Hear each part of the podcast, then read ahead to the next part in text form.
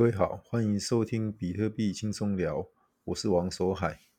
现在的时间是二零二一年二月二号下午九点五十分。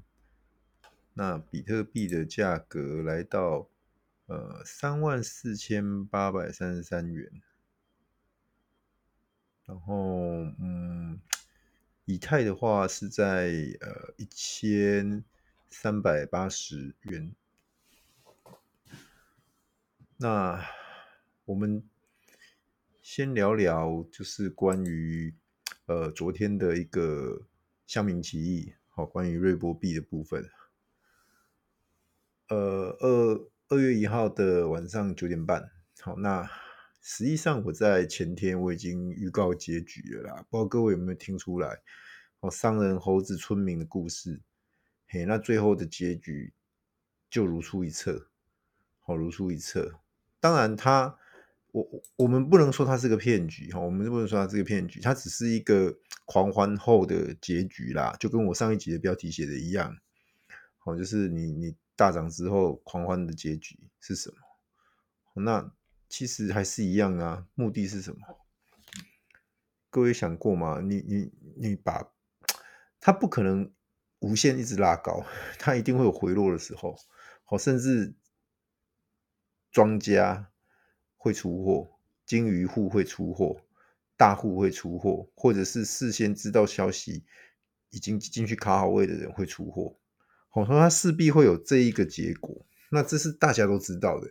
那在这种这种你明知道他会有这样的结果的情况下，你还要去参与它，那你要怎么样去从这当中去赚到钱？那就是很关键的。我，各位可以去看瑞波币的的一个四小时的线哦。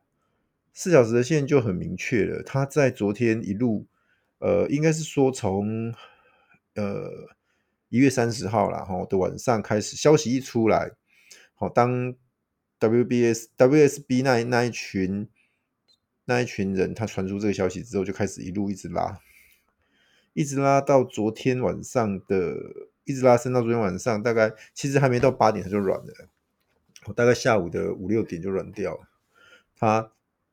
最高美金来到零点七五五，好，然后就开始回落。好，回落当然它它不是一口气灌到底，它到中间还有震荡。好，其实有些有些在那个过程当中，有些人他做了不一样的决定，那就有不一样的结果。好，所谓不一样的决定，就是说有些人他已经只看出来说没有办法再往上攻了，他手上有有币的，他就把它卖掉。好，那更高更高杆的人，可能他会去放空，好，去合约操作放空，或者是去杠杆，杠杆的部分去去买，呃、那种三倍放空啊之类的，去的代币去，好，那从中去去赚到应赚的钱。那像那一种，呃，像这种情况，其实我个人是比较建议，就是看戏就好了。好，那你真的是。是忍不住的话，嗯，你就小小的买，小小的玩，哦，就算全赔光了也不会痛，哦，无伤大雅的那一种就好了。哦，各位可能要有一个正确的观念啊，实际上这种呃单日涨幅五十、百分之五十、百分之八十，甚至百分之百，甚至像狗狗币涨好几倍的 这种情况，哈，呃，或许一年。会有一趟，或许两年会有一趟，在在某某一个币种上，好，那你能不能遇得到、赶得上？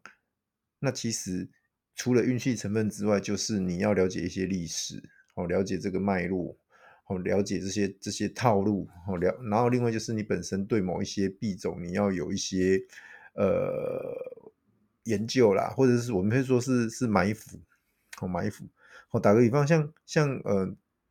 大家最近比较疯疯的一个狗狗币，哦，狗狗币它每年的一个周期性，它它每每个周期就是它它二十冲以下，哦，就就是可以买，哦，那它总是会在往上涨到四五十冲，甚至六十冲，这是过去的规律。那当然当然，今年这个规律被打破了，哦，被打破。我我个人在八十冲左右，我也是全数被洗下车了。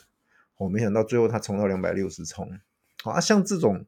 这种已经失去了跟以往不同的一种一种涨势，其实嗯，你很难吃到全餐呐，你很难从头吃到尾。哦，坦白说啦，除非你是忘记，或者是你是像像有些人，他说他有七，像有有个有个新闻，最近有个新闻嘛，有个工程师他说他有七千五百颗比特币，但是那一个硬碟在他大大扫除的时候把它丢了，哦，丢了之后埋到垃圾掩埋场，那他现在想要就说哦，找政府说你帮我开挖，开挖之后。到时候比特币卖的钱，我百分之十啊，还是多少捐给政府，包含这个开发费用的支付。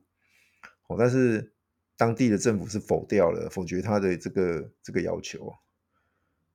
哦，那像那样子，他有办法，哦，hold 到现在。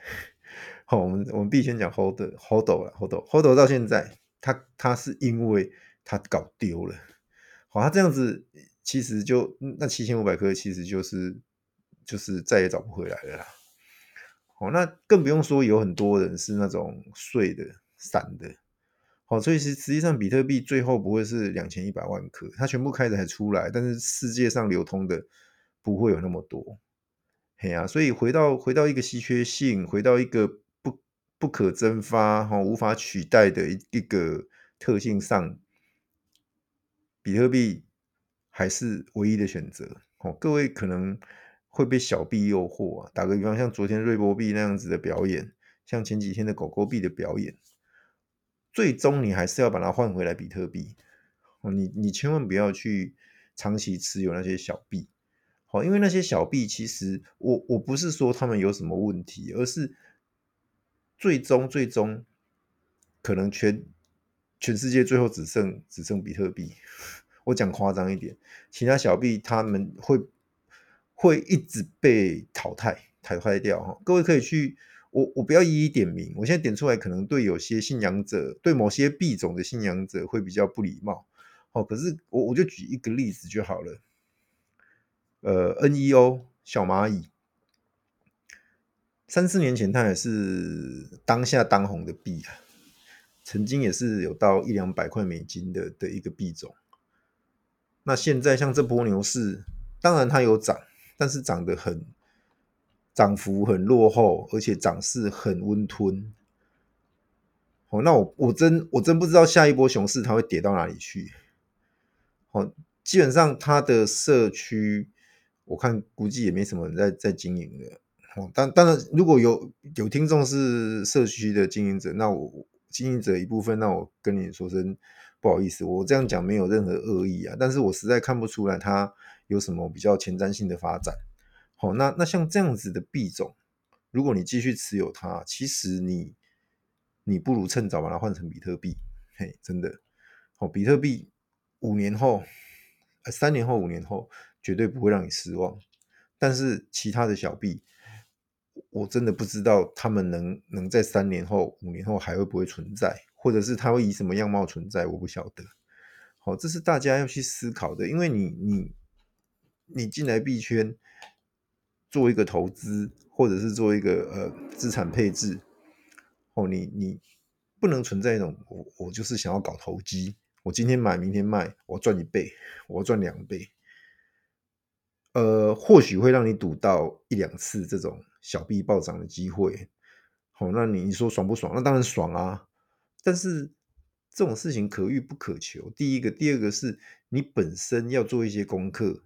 然后要有一些合理的资金分配跟配置，你才能享受到这种牛市的涨涨势，好，你才能获得到一个财富的增长，好，否则你永远只是在那边币币交换，比特币换成以太币，以太币换成啊瑞波币啊瑞波币再换成莱特币，莱特币再换成狗狗币，狗狗币再换成呃爱达币，好之类的。我我我刚刚都是举例哦，我这样举例就是说你在那个换来换去的过程。光手续费就被吃掉了，好，光是币价的涨跌，你可能越换越少。那不如你一开始就买了比特币，就把它放在你的冷钱包，然后专心去工作。哦，三年后、五年后再回来看。好，如果二零一七年大家都这么做，实际上现在会后悔吗？即使你买在最高点，算两万好了啦。如果你两万买，你放到现在，你会后悔吗？不会后悔啊。哦，比特币现在也都还有三万多。哦，你那时候即使买到两万，哎呀，那你放，你说你放三年，翻最高可能翻一倍了，因为最高有到四万多嘛，不好吗？很好啊，而且它指越来越多机构进场，哦，越来越多的呃平民老百姓去认同它，哦，然后参与进来，哦，每个人买零点一甚至零点零一颗都好，好，那这样子比特币它它的价格自然就会被这些信仰的力量往上支撑、往上带。好，那等到某一种程度，它真的引燃所谓的多头走势的时候。我现在就是多头啦，牛牛市啊！我现在讲牛市哈，讲多头好像在讲股票。牛市，那现在就是牛市的情况下，它还会不会再带一波？好，直接再往上冲？好，这个是我们在二零二一年可以拭目以待。那再来就是在昨天还有另外一一件算是对比特币来说比较重要的事情，哦，就是 Elon Musk，嗯，特斯拉的创办人。哦，这位这位算是很多人的干爹了哈。那那他昨天在参加一个呃一个访问的时候，在一个新兴的语音语音社群 App，最近很热哈，就 Clubhouse 哦，上面接受采访啊，他说，嗯，他认为呃比特币是一件好事啊。哦，那其实他很多年以以来，他的朋友一直加他，试图说服他加入比特币。而且他在二零一三年就已经有人送他零点二五颗的比特币啊，但是他他那时候就收到，他也不去管它了，他也没再去去持续的持续的买入了。